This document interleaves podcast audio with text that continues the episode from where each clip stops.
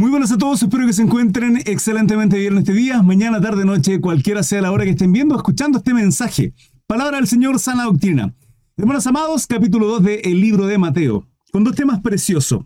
La visita de los magos ante el nacimiento de nuestro Señor Jesucristo y posteriormente matanza de los niños, producto de este mismo nacimiento. En el nombre del Padre, Hijo y Espíritu Santo damos lectura a la palabra.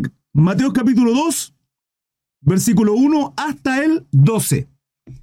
Dice así, cuando Jesús nació en Belén de Judea, en día del rey Herodes, Herodes el Grande era llamado, por cierto, Herodes el Grande, vinieron del oriente a Jerusalén unos magos. Cuando habla de magos, está hablando de sabios. Y que además, mientras vamos estudiando estos versículos, nos vamos a dar cuenta de eh, los estudios que tenía. ¿sí? Versículo 2 diciendo, ¿dónde está el rey de los judíos que ha nacido? Porque su estrella hemos visto en el oriente y venimos a adorarle. Esta es la estrella que cuando niño, probablemente, bueno, hasta el día de hoy, probablemente, eh, vemos en, en las películas para Semana Santa, en abril, al menos en Chile es así, no sé en su, en su país, yo sé que tengo hermanos que me ven de, varios lugares de Latinoamérica, incluso en Norteamérica, México, etc. Y vemos esas películas donde aparece una estrellita fugaz, así como iluminando bastante, ¿sí? Bueno, podemos ver a través de toda la palabra, hermanos amados, de que constantemente Dios nos muestra mediante señales en los astros, planeta, estrella, ¿sí? Todo lo que es la astronomía, astronomía, no tiene nada que ver con la astrología. Eso ya tiene que ver con adivinación y otras cosas que no son permitidas delante de nuestro Dios a través de la palabra. Pero está hablando de astronomía. Y estos sabios, estos magos, eran sabios. Eran personas que veían estos astros y los estudiaban. Esto en muchas culturas ocurre y podemos verlo también que a través de la palabra no se mencionaba. De hecho, eh, el capítulo 12 de Apocalipsis habla de una mujer eh, y el dragón. Esa mujer es Israel pero son señales que aparecen en el cielo, hermanos. Probablemente en algún momento haremos un estudio mucho más profundo de esto para comprender a qué se refiere y todas estas señales que nos habla en los libros en términos proféticos y escatológicos de, estos últimos tiempos. ¿Qué es la escatología o qué es lo escatológico? Es el estudio de los últimos tiempos a través de la palabra, principalmente. Entonces ellos dicen que venían siguiendo una estrella que eh, hemos visto en el oriente y venimos a adorarle. Qué tremendo esto y qué precioso, hermanos, entender que estos sabios, estos estudiosos, venían ya con el conocimiento previo a adorar al rey de los judíos. Ellos ya sabían que venía el Mesías. Y es tremendo esto porque hay muchos sabios entendidos hoy por hoy, pero que no le hacen eh, adoración, no obedecen a la palabra, no escuchan, sino que rechazan el mensaje de nuestro Señor Jesucristo. Mateo 2.3, oyendo esto, el rey Herodes se turbó y toda Jerusalén con él. ¿Por qué motivo, hermano? Por el motivo del porque también en muchas ocasiones temieron a la sublevación de los judíos a causa de este rey grande y poderoso, a causa de esta profecía de quién era Jesucristo, y el motivo por el cual en muchas ocasiones a Pablo también lo apresaban. ¿Por qué? Porque creían que lo que iba a ocurrir acá era una revuelta, era una especie de, golpe de Estado, de revolución contra eh, la opresión de los romanos sobre el pueblo judío, hebreo. Cuatro, y convocados todos los principales sacerdotes y los escribas del pueblo, les preguntó dónde había de nacer el Cristo. El Cristo en el original es el Mesías, el ungido significa. Imagínense, Herodes reúne a los principales, a los religiosos, a los sabios, a los eruditos, supuestamente. ¿sí? Aquí le llama sacerdote y escriba del pueblo, preguntándoles dónde iban a ser el Cristo. Y acá viene en el versículo 5 y 6, dice, ellos le dijeron, en Belén de Judea, porque así está escrito por el profeta. Y tú, Belén, de la tierra de Judá, no eres la más pequeña entre los principales de Judá, porque de ti saldrá un guiador que apacentará a mi pueblo Israel. Esto es Miqueas, hermano. Miqueas 5.2. Por si quieren buscarlo, en Miqueas 5.2 está la profecía de dónde nacería, dónde nacería el Mesías, el ungido, el Cristo, nuestro Señor. Mi hermana Cristian Rivera, muchas gracias por su ofrenda, varón. Dios le bendiga. Hermana Marce también me parece que me dio unas cositas por ahí. Gracias, hermano. Eh, siete. Entonces Herodes, llamando en secreto a los magos, a estos sabios que venían del oriente, indagó de ellos diligentemente el tiempo de la aparición de la estrella. 8. Enviándolos a Belén, dijo, id allá y averiguad con diligencia acerca del niño. Y cuando le halléis, hacedmelo saber, para que yo también vaya y le adore. Miren qué bueno, qué honorable es Herodes, este gobernador que quiere honrar al, a nuestro Señor Jesucristo. Qué amable. Ellos habiendo oído al rey, se fueron. Y aquí la estrella que habían visto en el oriente iba delante de ellos. Iba la estrella y ellos siguiendo la estrella. Que habían visto en el oriente iba delante de ellos. Hasta que, llegando, se detuvo sobre donde estaba el niño. Y al ver la estrella, bendito sea el Señor, se regocijaron, se regocijaron con muy grande gozo. Se alegraron, hermanos. 11. Y al entrar en la casa, vieron al niño con su madre María. Postrándose, lo adoraron. Y abrieron sus tesoros. Le ofrecieron presentes, ¿sí? Regalos. uno se presenta con ofrenda ante el Señor, hermano. Es una adoración. Ofrendamos nuestro tiempo, ofrendamos nuestra economía, ofrendamos a nuestros hijos, como lo hizo Ana con su hijo Samuel. Le ofrendamos al único rey de reyes, Señor de señores, Dios todopoderoso, todo lo que de su mano proviene a nuestra vida. Le ofrendamos porque es una adoración la ofrenda, que nace de un corazón agradecido a nuestro Dios. La ofrenda bíblica, el diezmo no, hermanos amados. Y abriendo sus tesoros le ofrecieron presente, oro, incienso y mirra pero siendo avisados por revelación en sueños que no volviesen a Herodes. ¿Cómo? Pero si Herodes quería adorarle, les dijo. Regresaron a su tierra por otro camino. Mentira, hermano. Cambio pantalla por acá por Facebook. Mentiroso. Lo que querían simplemente era destruir, matar, asesinar a nuestro Señor Jesucristo. Porque era el ungido, hermano era un ungido. Ahora, varias cositas acá, hermanos, a comentar, preciosa de la palabra del Señor.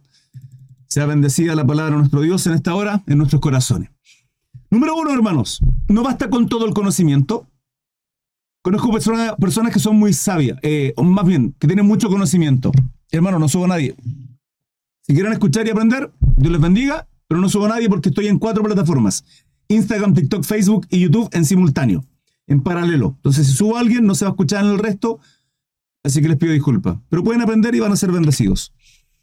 Varias cositas. Número uno, eh, hay mucha gente que tiene mucho conocimiento, hermano, mucho conocimiento, pero no basta con todo el conocimiento, con todos los títulos que usted pueda tener, con lo que sea, incluso siendo teólogo, ¿no, hermanos? Yo estudié en la Universidad de Harvard eh, teología y, tengo doctorado, eh, PhD, lo que sea, hermano. No, no sirve. Si usted tiene una venda en su corazón, en su, ¿por qué? Porque es altivo, porque es soberbio. La palabra dice que Dios rechaza a los soberbios. Dios rechaza a los altivos, hermano. Aquellos que tienen soberbia en su corazón. Simplemente.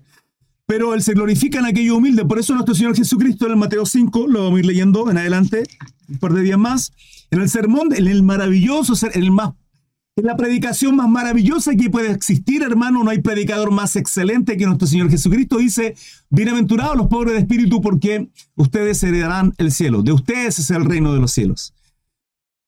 Eh, él, se glorifica en los humildes. Lo podemos ver a lo largo de toda la palabra, hermano. Toda la Biblia. ¿sí? En un David humilde y pequeño, como lo era pastor de ovejas, ¿sí? cuando incluso su padre Isaí lo menospreció, no le consideró cuando Samuel vino a ungir al próximo rey de Israel y menospreciado y todo, bueno, ahí se glorificó. Él lo hace, lo hace así, con aquellos pequeñitos.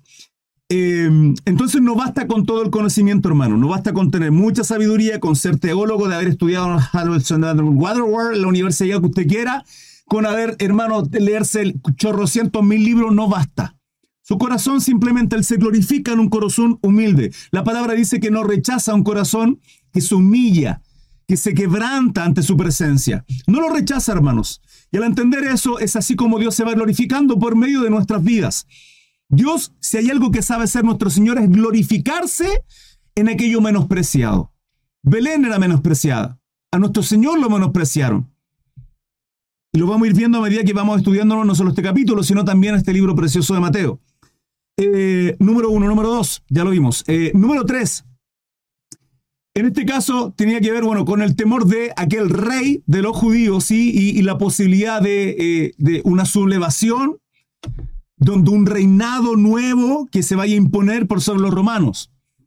Eh, yo no sé si le ha llamado la atención, bueno, lo mencioné anteriormente, Pablo fue en algunas ocasiones también apresado producto de lo mismo, hasta cuando veían simplemente que lo que él predicaba no tenía que ver con el pensamiento que ellos tenían, que a lo mejor se iba a armar una revuelta, nunca fue así, además de que también tenía doble ciudadanía, no solo ser judío, sino también romano, y eso le permitía llegar a otros lugares mucho más, eh, mucho más extensos.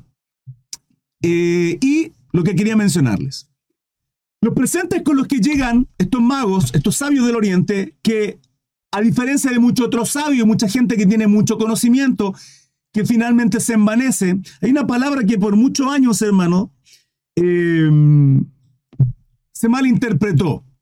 Por muchos años se malinterpretó. Y es que la mucha, la, mucha letra mata, y envanece, eh, más el espíritu edifica. Y, de alguna manera eso hacía pensar eh, en muchos cristianos y en muchas iglesias por muchos años, el pensar que el estudiar demasiado nos envanecía sin dejar la libertad del Espíritu Santo. Y, y, eso es un error, porque está en nosotros el prepararnos y por sobre todo leer la Biblia. Absolutamente, que es la revelación de nuestro Dios a nuestra vida. Pero fíjense que yo estoy de acuerdo aún así con esa frase. En muchas ocasiones, simplemente el mucho conocimiento nos vuelve legalista. Y yo normalmente constantemente les enseño, hermano, que en nosotros tiene que haber un conocimiento pleno de la palabra, un estudio. Un estudio de la palabra, absoluta.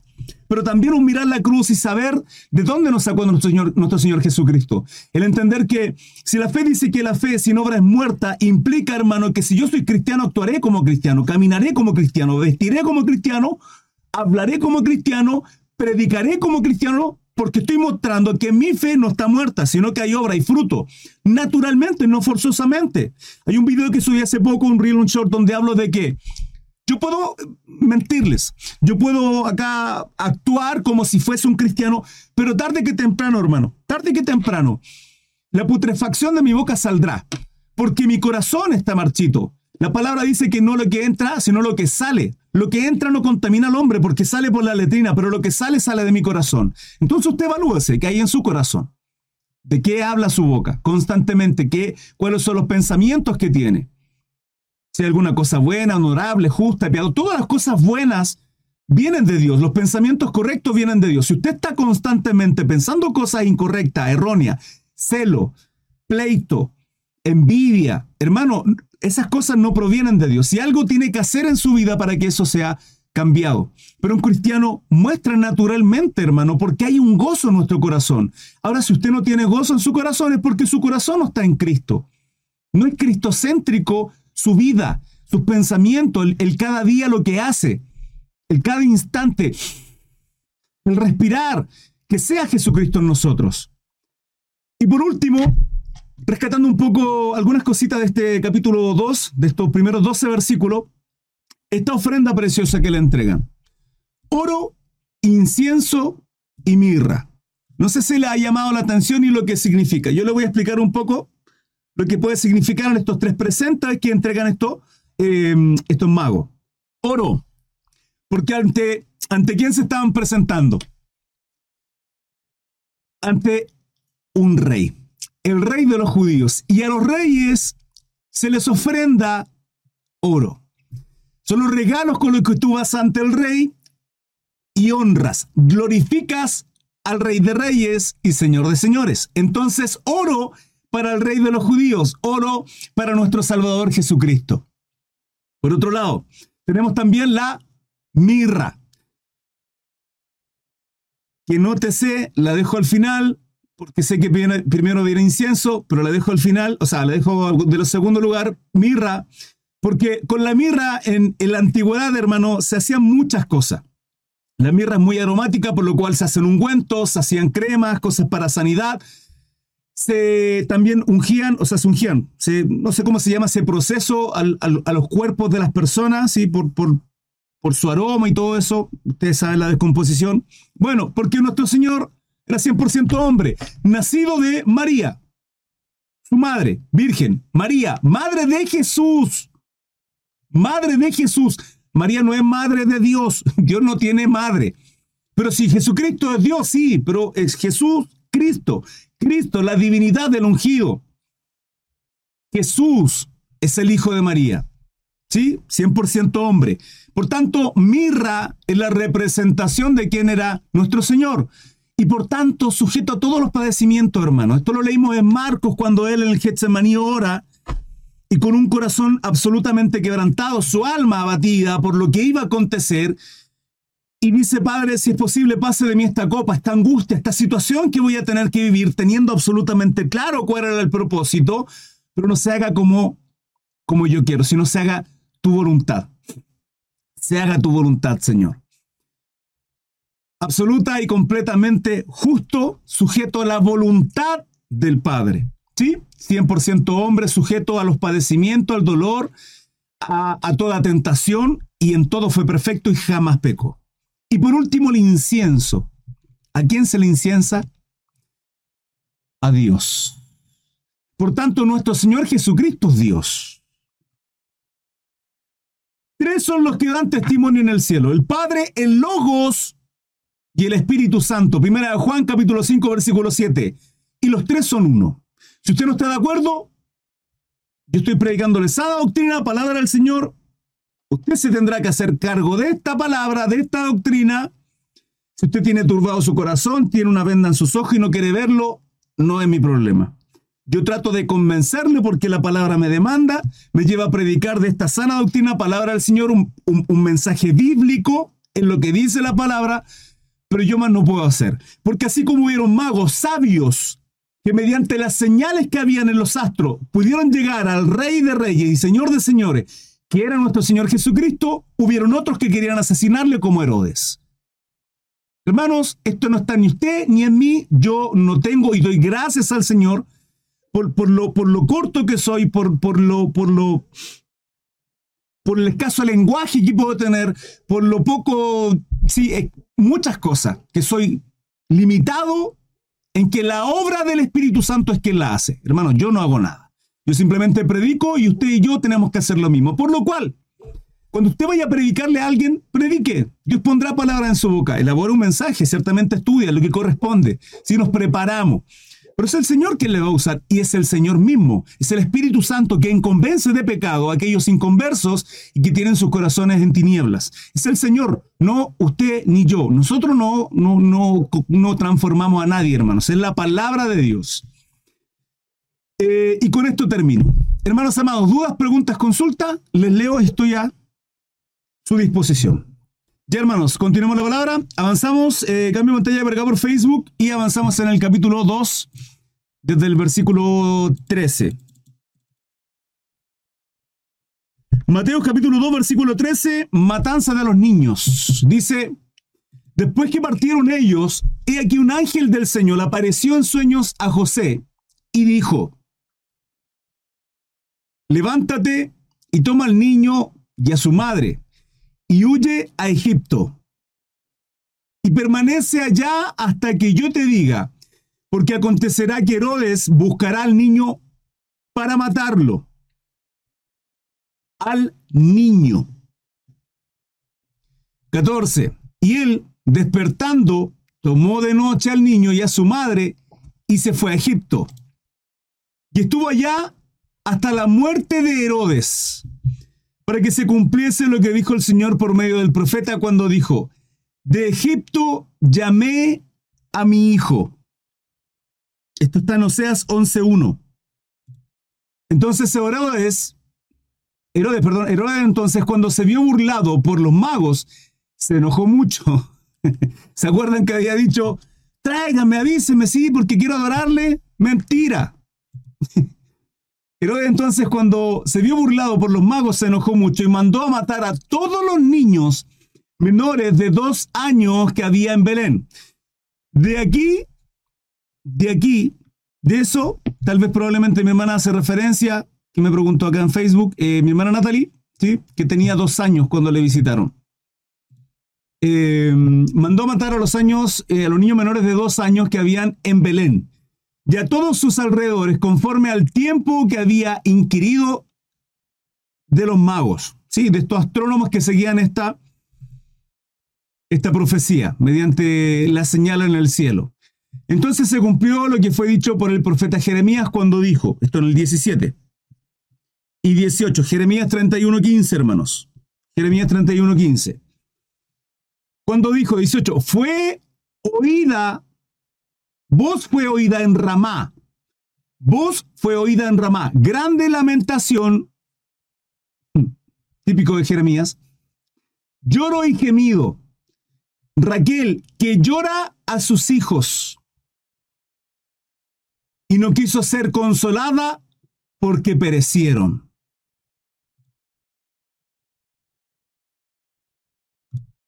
19, esto es hasta el 23, pero después de muerto Herodes, he aquí un ángel del Señor apareció en sueños a José en Egipto, diciendo, levántate, toma al niño y a su madre, y vete a la tierra de Israel, porque han muerto los que procuraban la muerte del niño. Entonces él se levantó y tomó al niño y a su madre, y vino a tierra de Israel. Pero yendo que Arquelao reinaba en Judea en lugar de Herodes, su padre, Arquelao era hijo de Herodes, el grande, tuvo temor de ir allá, pero avisado por revelación en sueños, se fue a la región de Galilea y vino y habitó en la ciudad que se llama Nazaret. Tremendo hermano. Para cumplirse, para que se cumpliese lo que fue dicho por los profetas que habrían de ser llamados que habría de ser llamado Nazareno. ¿Qué es eso, hermano? No sé qué sonó. Facebook. No, no fue Facebook. Algo sonó en Tistos. Eh, que habría de ser llamado Nazareno. Mm, Isaías 11.1. Haciendo referencia a Isaías 11.1. Hermanos, em, el día viernes estuvimos estudiando varias de las profecías que nos mostraban y que, bueno, lo hemos estado mencionando, eh, que mostraban cómo nuestro Señor iba a ser descendiente de David, de Abraham. En el Génesis también vimos profecías con relación al nacimiento de nuestro Señor en Belén. Ahora podemos ver de cómo iba a ir a, Nazaret, ¿sí? Por eso iba a ser llamado Nazareno. Eh, recordemos que Mateo esta es una carta, es un evangelio destinada principalmente al pueblo judío, aquellos hebreos que la intención es dar a demostrar que entiendan, aunque muchos aún no han entendido, y por eso rescataba el primer mensaje en estos primeros 12 versículos del capítulo número 2 de Mateo, que estos sabios, estos astrónomos, con todo y el conocimiento, adoraron, bendicieron, ¿sí? Bendijeron la vida de nuestro Señor, le ofrendaron, le adoraron. Hay muchos al día de hoy que con todo y su conocimiento no le adoran, se apartan, le rechazan. Eh, aún teniendo todas las profecías, el pueblo judío, ortodoxo, ultra ortodoxo, muchos judíos hoy día rechazan, no solo judíos, sino incluso gente que no es judía, gentil, rechazan a nuestro Señor Jesucristo. La obra del Espíritu Santo obra en cada uno de ellos, hermanos. Y aquí yo estoy en la puerta y llama. Llama al corazón de aquellas personas porque el, nuestro Dios, el Creador, hermano, llamándonos constantemente a través de toda la palabra, enviando reyes, profetas, sacerdotes, jueces, hermano, para, para alcanzar nuestro corazón, para perdonar nuestra vida y en esta ocasión por medio de Jesucristo. Somos salvos por medio de Él. Somos salvos por medio de la cruz. Él venía con un propósito. A los suyos vino, a los suyos no lo recibieron, dice Juan. Pero aquellos que le recibimos, los que creemos en su nombre, en la obra que Él hizo, a los que creemos absolutamente en que fue justo, piadoso, misericordioso y cumple el propósito por el cual vino, al ser sacrificado luego de cumplir toda la ley y redimirnos, cosa que usted y yo, por medio de todo lo que quiera hacer en el antiguo pacto, no voy a poder nunca cumplir. Ni guardando Shabbat, ni comiendo kosher, ni circuncidándome, ni celebrando fiestas bíblicas. Hermano, ¿cree hay un problema en hacerlo eso? No, no hay ningún problema, usted puede hacerlo. Y de hecho son momentos lindos y si usted entiende la bendición que hay ahí, perfecto. No estoy llamando a hacerlas. Pero si usted entiende que usted no es santo, no es justo, no es redimido por ello, porque no es por obra, para que nadie se gloríe, sino es por gracia, dice la palabra en Efesios 2.8, por medio de la fe en Cristo Jesús, y esto no de vosotros, dice la palabra, porque es don de Dios, no es por obra, para que nadie se gloríe, hermano, la gloria y la honra es para nuestro Señor Jesucristo. Él vino a cumplir un propósito y todas estas profecías se cumplen y se cumplieron en Jesucristo. Mateo nos muestra a través de todas estas profecías bíblicas, donde el Antiguo Testamento, hermano, es una sombra de apuntando a Jesucristo. Podríamos tan solo en estos dos capítulos, hermano, estudiar y estudiar y estudiar las profecías escritas en el Antiguo Testamento. Hay más de 100, hermano, y me quedo corto. De buena a primera, más de 100 profecías bíblicas de nuestro Señor Jesucristo y que apuntan a Él, y que el Mesías iba a sufrir, y que el Mesías iba a ser crucificado, y que iba a padecer, y que iba a tener eh, hoyos en su, lo dice Salmo, si mal no recuerdo, una de las profecías mesiánicas, en sus manos en sus pies. Pero no quieren entender, porque tienen una venda en su vista, en su corazón. Estamos llamados a predicar de nuestro Señor, a predicar la sana doctrina, palabra que sea cristocéntrico siempre el mensaje, para la gloria del hermano. Pero ya usted y yo no podemos hacer nada podemos ver cómo nuestro Dios poderoso, cumpliendo el propósito, su voluntad, muestra a través de ángeles, desde, desde la concepción de nuestro Señor Jesucristo a José. ¿Qué hace José? Cuida, protege a su familia. Y entendiendo, hermano, que Jesús no era su hijo biológico, porque no lo era, eh, sí de María, él protege a su familia. Padres de familia, hombres, jefes de hogar, sacerdotes, cabezas de casa. Esa es nuestra labor. Santificar a nuestra esposa, dice la palabra, instruir, corregir, amar a nuestros hijos, cumplir la labor por la cual estamos llamados a hacer. Hacer atalayas, hermano, atalayas, ¿sí? Observando a nuestro amigo qué está ocurriendo en el mundo. ¿Qué está ocurriendo, hermano? Estar atentos a todas las señales que estamos viviendo. Escatológicamente, hermano, estamos viviendo los últimos tiempos. Los últimos tiempos están descritos. En Islandia se dieron cuenta cuenta cuántas... Hoy día vi esa noticia. Creo que más de 500 terremotos, mini terremotos en Islandia, hermano, hoy día o ayer, no sé cuándo. Vieron noticia. No sé si es cierta. Puede ser una fake news, una, una falsa noticia. Hermano, los terremotos son los últimos años, 20 años aproximadamente, se han disparado de una manera impresionante. O sea, los eh, volcanes haciendo erupciones, y todo esto está profetizado. Vamos a llegar a la lectura de Mateo 24, lo, lo estudiamos en Marcos capítulo 13. Eh, todo lo que tiene que ver con la escatología, con estos últimos tiempos, con la venida de nuestro Señor Jesucristo, también lo estuvimos estudiando. Así es que le hago una cordial invitación a aquellos que me ven a través de eh, redes sociales, Instagram, TikTok, Facebook y YouTube. Todos los días estoy en vivo en directo, hermanos, 21 a 15 horario en Chile, en las 4 en simultánea, ¿sí? dolores de parto, tribulación y gran tribulación. Vamos a llegar a Mateo 24 tarde que temprano nuevamente. El estudio de Marcos capítulo 13 lo tengo en mi canal de YouTube y en las plataformas de podcast. Así que le hago la cordial invitación a que lo, los vean. Hermanos, dudas, preguntas, consultas. Estoy a su servicio. Y es así como finaliza, hermanos amados, este capítulo 2. Espero que haya sido de bendición para vuestras vidas.